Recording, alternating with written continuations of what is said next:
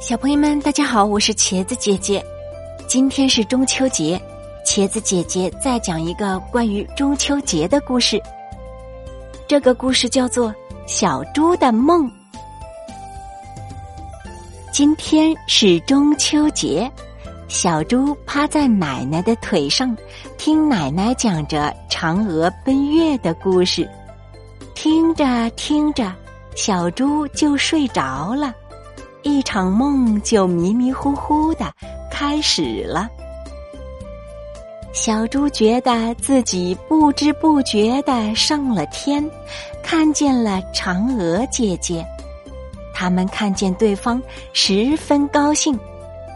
嫦娥姐姐请小猪坐在院子里一起吃月饼，有说有笑，是多么的开心呀！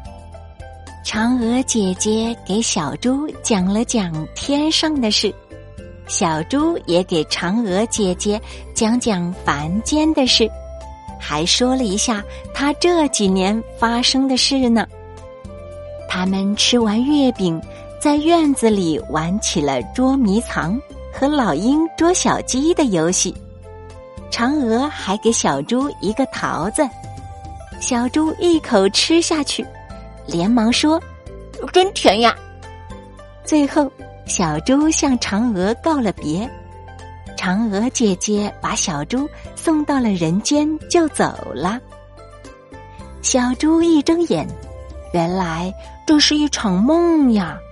但他却看见自己手里拿着一个桃子。他看了一下天上圆圆的月亮，心想。那里一定有嫦娥姐姐的广寒宫吧？